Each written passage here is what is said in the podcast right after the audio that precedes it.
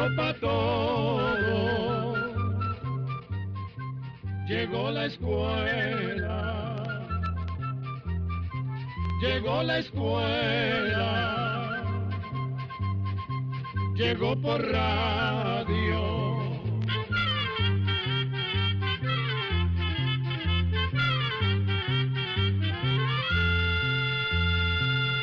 Oigamos la respuesta.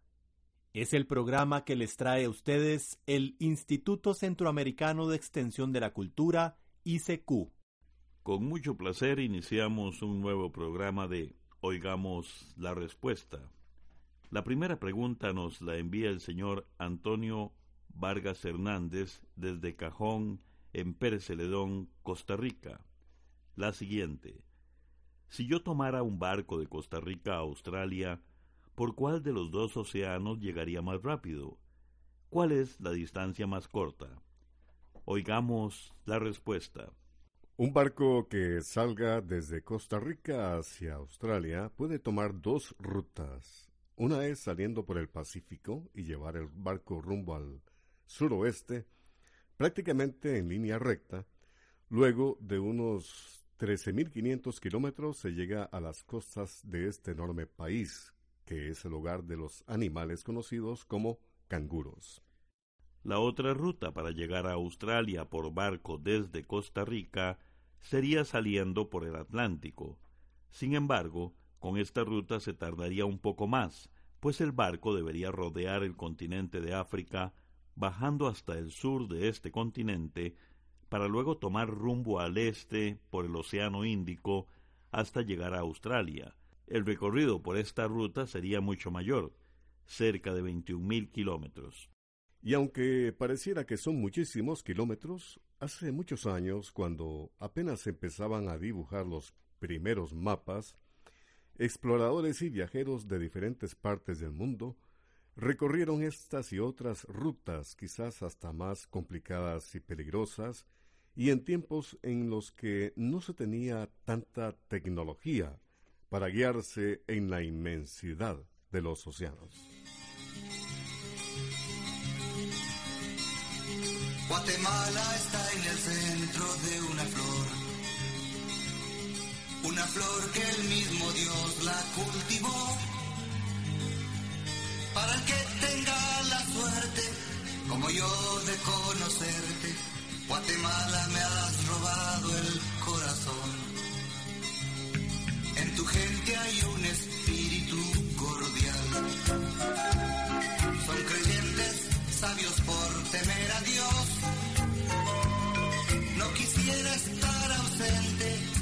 si sufre tu gente. Guatemala me has robado el corazón. Así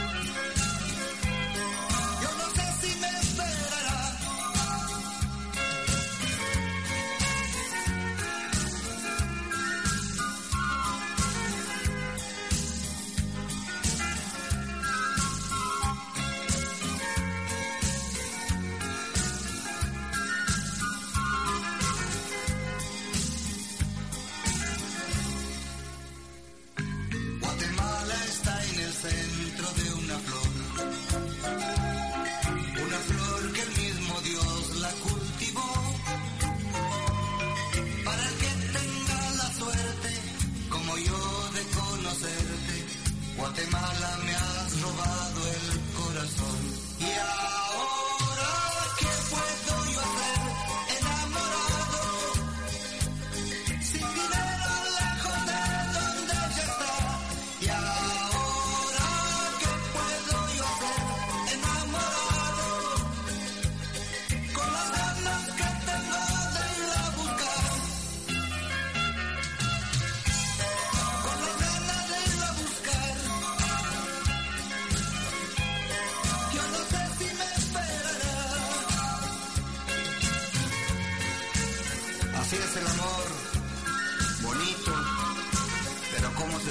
Cuando se quiere.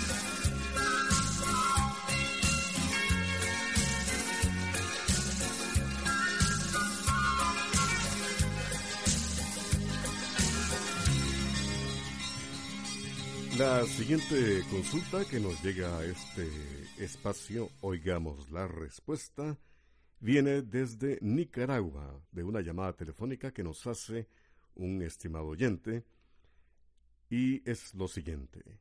¿Qué grado o temperatura debe tener la incubadora para empollar pollitos? Escuchemos la respuesta. Para empollar huevos sin gallina se necesita una incubadora que se puede fabricar fácilmente.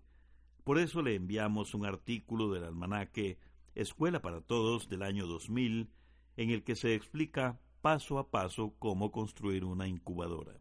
Para empollar pollitos en incubadora es muy importante la temperatura. Por eso hay que comprar un termómetro que se consiguen en todos los negocios donde venden productos veterinarios. Estos termómetros marcan apenas unos pocos grados centígrados, desde los 36 hasta los 41 grados, y permiten una lectura más rápida y segura. La temperatura de la incubadora para pollitos debe quedar en 38 grados. Si baja de 38 grados, para aumentarla, usted puede cerrar algunos huecos de la incubadora y bajar la bombilla pero si más bien quiere bajar la temperatura, entonces puede abrir huecos o subir la bombilla. Para ver cuál le da mejor resultado, puede hacer pruebas con bombillas de 25, de 50, 60 o 75 vatios. A la hora de mover los huevos para que reciban calor por todos lados, y en el momento de reponer el agua que se ha perdido por evaporación, no importa si la temperatura baja un poco, pero sí es muy importante que la temperatura nunca suba a los 38 y medio grados, porque si sube, aunque sea un poco rato, se muere el embrión, es decir, el pollito que se está formando. Pero si logra mantener la temperatura en 38 grados, puede poner los huevos y esos huevos deberán nacer. Si son frescos y fértiles, a los 21 días. ¿Dónde nació el oficio de la peluquería? ¿En cuál ciudad se originó y en qué año? De antemano, gracias por su valiosa respuesta y les felicito por sus programas diarios. Esta es la consulta que nos hizo el señor Rodolfo Varela a través de un correo electrónico desde la zona de Los Santos, San José, Costa Rica. Oigamos la respuesta. Don Rolfo, eh, no se sabe exactamente dónde nació el oficio de la peluquería, ni el año, y mucho menos quién habrá sido la primera o el primer peluquero. Pero podríamos pensar que desde tiempos muy antiguos, algunas personas tuvieron la necesidad de cortar sus cabellos. En varias partes del Antiguo Testamento se habla del rasurado de cabezas. Esto nos podría dar una idea de qué tan importante era este oficio muchos años antes del nacimiento de Cristo. Sin embargo, posiblemente fue en el antiguo Egipto donde el arte de cortar cabello, cuidar las barbas y rasurar se convirtió en un verdadero oficio. Es más, los arqueólogos que estudian el pasado de los pueblos por medio de sus restos como vasijas, tumbas antiguas y demás, han encontrado navajas de rasurar que usaron los egipcios hace como unos 3.000 años. Y por estudios que se han hecho en tumbas egipcias antiguas, se ha podido saber que los barberos tenían una posición muy distinguida en la sociedad egipcia, así como lo fueron luego en la cultura griega y en la romana. Es un placer contar con su atenta sintonía a través de este medio de comunicación. Y la siguiente consulta que nos llega es desde Cartago, Costa Rica, de la señora María Teresa Solano Rivera, que nos llama por teléfono y nos pregunta. Para el Día de la Madre me regalaron un canario. Está pequeñito. Quisiera saber qué come y qué cuidados se le deben dar. También, ¿Cuál es el lugar adecuado para que permanezca? Otra consulta es que el canario no canta. ¿Será porque está pequeñito o porque le pasa algo? Escuchemos la respuesta. Los canarios en cautiverio deben ocupar una jaula espaciosa, bien construida y ojalá grande para que puedan moverse bastante.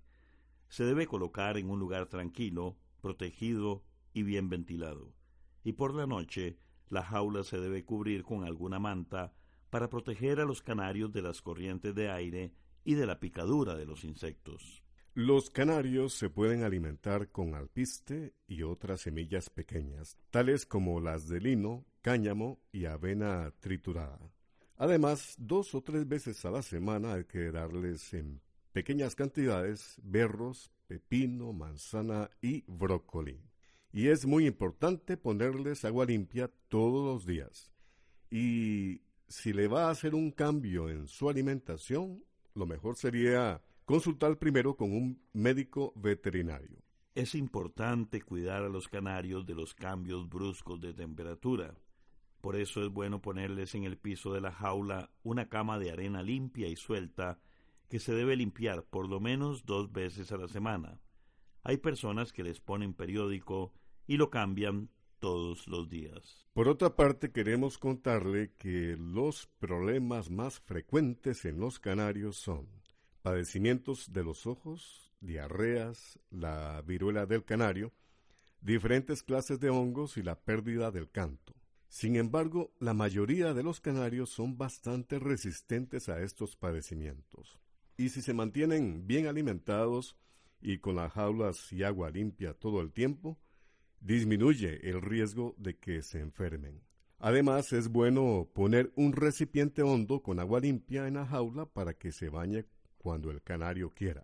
Existe una gran variedad de canarios que se clasifican de acuerdo al color de su plumaje.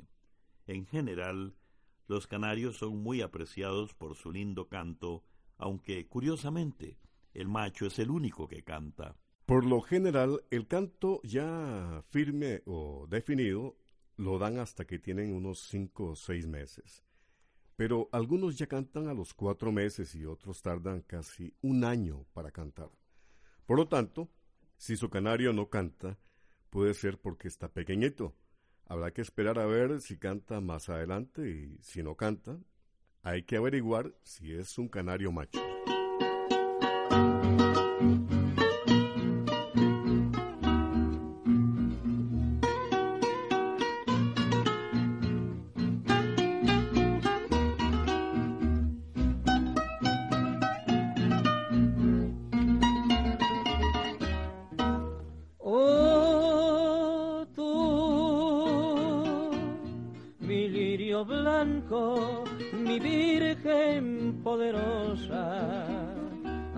Adoro ciego con fervida pasión.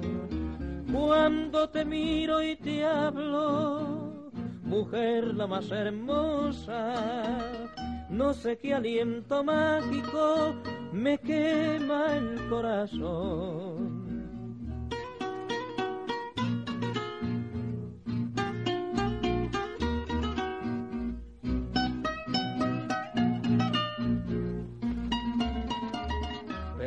Te amo, ningún ser de la tierra podrá adorarte tanto como te adoro yo. Y esa pasión sagrada que mi existir encierra, al conocerte, oh Virgen, en mi alma despertó.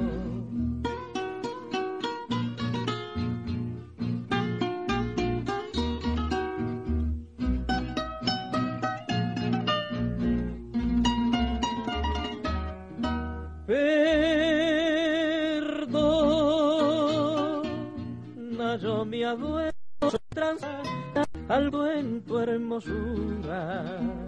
Despierto y me quena tu mágico esplendor. A ti se acerca el alma como la linfa pura, se acerca la ribera para besar la flor.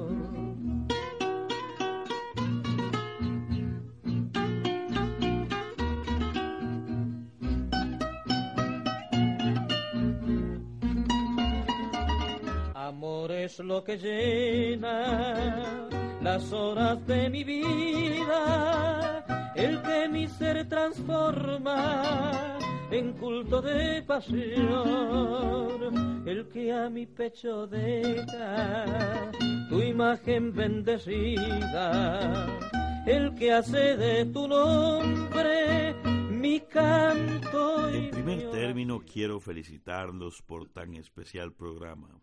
Es único. Lo escucho desde hace aproximadamente 45 años. Mi pregunta es que si es posible determinar cuál era el idioma que hablaban Adán y Eva, que imagino era el mismo para cuando Dios confundió al hombre en el momento en que se encontraba construyendo la Torre de Babel. Esta es la consulta que nos hace el señor Raúl Escudero a través de un correo electrónico proveniente de Managua, Nicaragua. Oigamos la respuesta. Don Raúl, antes que nada, permítanos agradecerle por sus felicitaciones y por escuchar este programa desde hace tantos años. Esperamos que nos siga acompañando en el futuro. La única información que tenemos de Adán y Eva es que lo que aparece en la Biblia, especialmente en el libro de Génesis. Y en ninguna otra parte se menciona el idioma que pudieron hablar Sin embargo, le contamos que el Antiguo Testamento no se puede interpretar al pie de la letra, pues los profetas sagrados escribían lo que Dios les inspiraba en su corazón y en su mente, y cada uno de esos profetas sagrados escribía de acuerdo a las costumbres de su pueblo y con los conocimientos que se tenían en aquel tiempo que les tocó vivir. En realidad, lo importante de la historia de Adán y Eva es el mensaje que el autor de este libro quiere comunicarnos, que los seres humanos son hechos a imagen y semejanza de Dios. Por otra parte, vale recordar el mensaje que Dios quería darle a su pueblo por medio del pasaje de la Torre de Babel. Los constructores de la Torre de Babel estaban tan orgullosos de su trabajo que se olvidaban de la existencia de Dios. Solamente pensaban en su prestigio o fama personal, pues estaban haciendo un gran trabajo y eso los haría famosos. Solo se estaban preocupando de las cosas materiales, de la gloria terrenal. Dios entonces les dio una gran lección cuando confundió sus idiomas, de manera que confundió su manera de hablar para que no se pudieran entender unos con otros. Al no poderse entender, tuvieron que abandonar su trabajo junto con sus orgullosos planes. Este mensaje que Dios le envió a su pueblo con esta historia es un mensaje que le sirvió a los pueblos de aquel entonces y que también nos sirve a nosotros en la actualidad. Sin embargo, es posible que la torre de Babel no existiera y que el profeta que escribió esta historia, inspirado por Dios, utilizara como ejemplo las torres que se construían en la ciudad de Babilonia para que la gente de aquella época comprendiera mejor su mensaje. Saludos amigos oyentes que nos escuchan a través de los diferentes medios de comunicación en este espacio de Oigamos la Respuesta. Y vamos con la siguiente consulta que nos llega desde Masaya, Nicaragua, del señor Hilton Sosa Sánchez, quien nos envía un mensaje a nuestra página de Facebook y nos pregunta lo siguiente. ¿Por qué a la luna de vez en cuando se le pone una rueda de nube en la noche que algunos dicen que es una casa? Escuchemos la respuesta. Efectivamente, así como nos cuenta don Hilton, a veces alrededor de la luna se forma una rueda o un anillo luminoso. Ese anillo puede ser blanco y en ocasiones puede ser hasta de colores. Se conoce con el nombre de halo y cuando se forma muchas personas dicen que la luna tiene una casa de agua. Ese halo alrededor de la luna y a veces alrededor del sol se forma por el agua y la luz. Pues pasa que las nubes están formadas de gran cantidad de gotas de agua.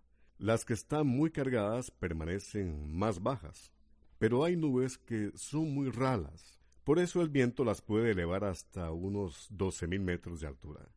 Allí el frío es tremendo. Por esa razón las gotas de agua se convierten en pedacitos de hielo. Entonces la luz del sol o la luz que refleja la luna pega contra las gotas de agua o contra los pedacitos de hielo y desvían la luz hasta formar una rueda luminosa o halo. Muchas personas cuando ven ese halo alrededor del sol o de la luna dicen que va a llover y a veces aciertan.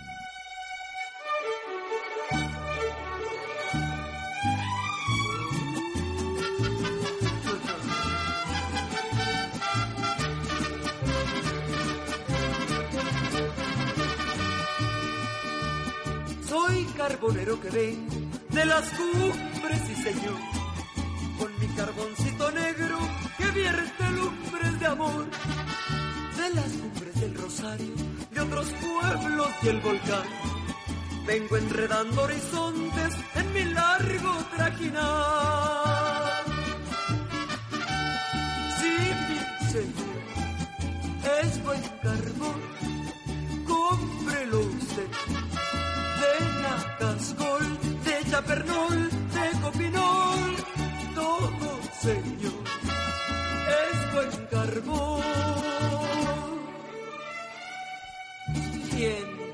Cerro Verde, Coatepeque, Santiago de María y otras partes, me paso los días, señor, en El Salvador.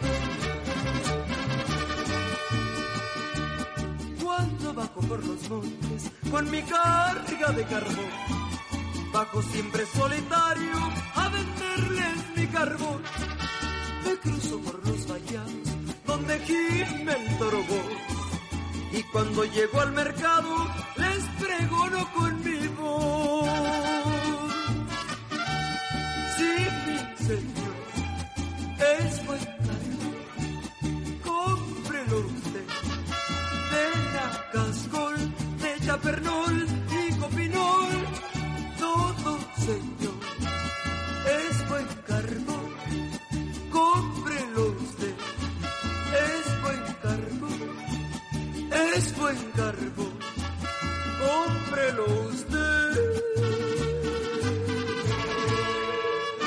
de esta emisora continuamos con ustedes en Oigamos la Respuesta.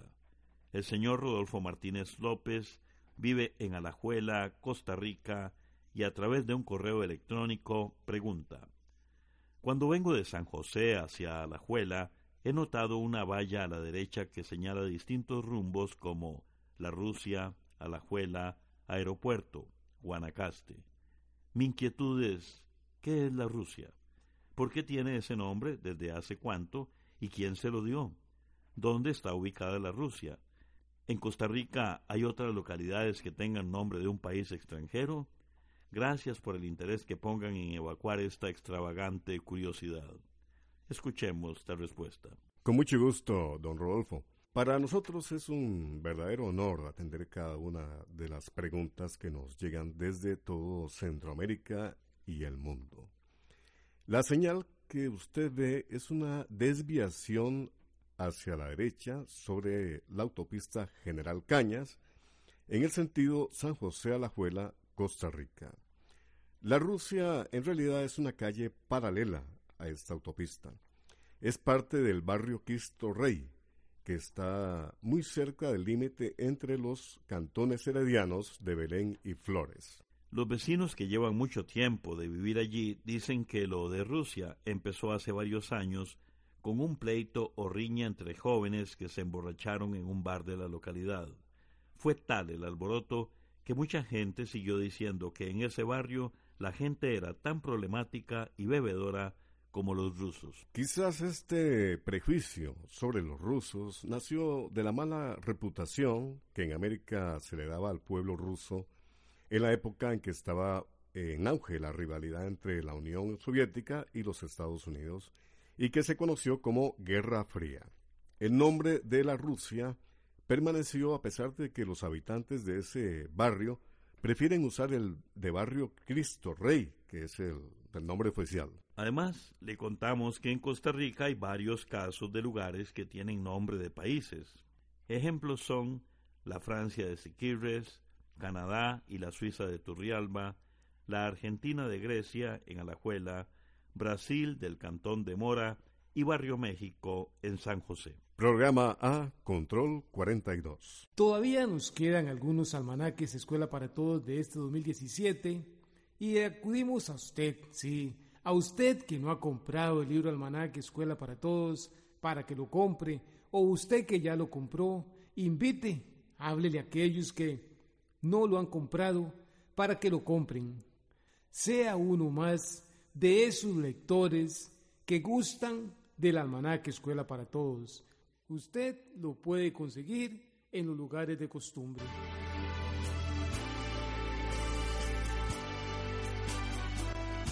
Así llegamos a un programa más de Oigamos la Respuesta. Pero le esperamos mañana, si Dios quiere, aquí por esta su emisora y a la misma hora. Mándenos sus preguntas al apartado 2948-1000 San José, Costa Rica.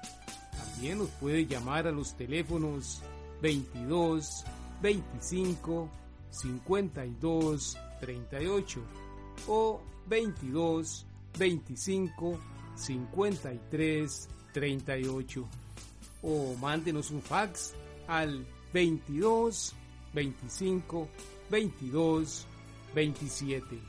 También le damos el correo electrónico arroba Celo de letreo. i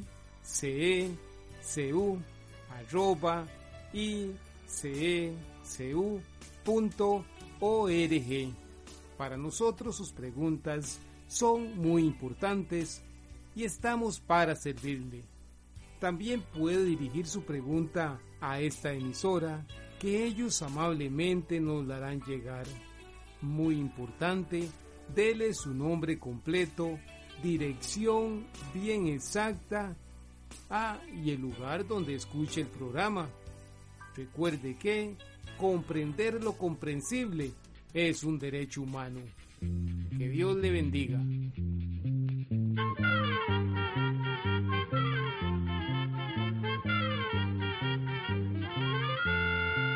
Llegó el momento de despedirnos. Se va a la escuela, se va cantando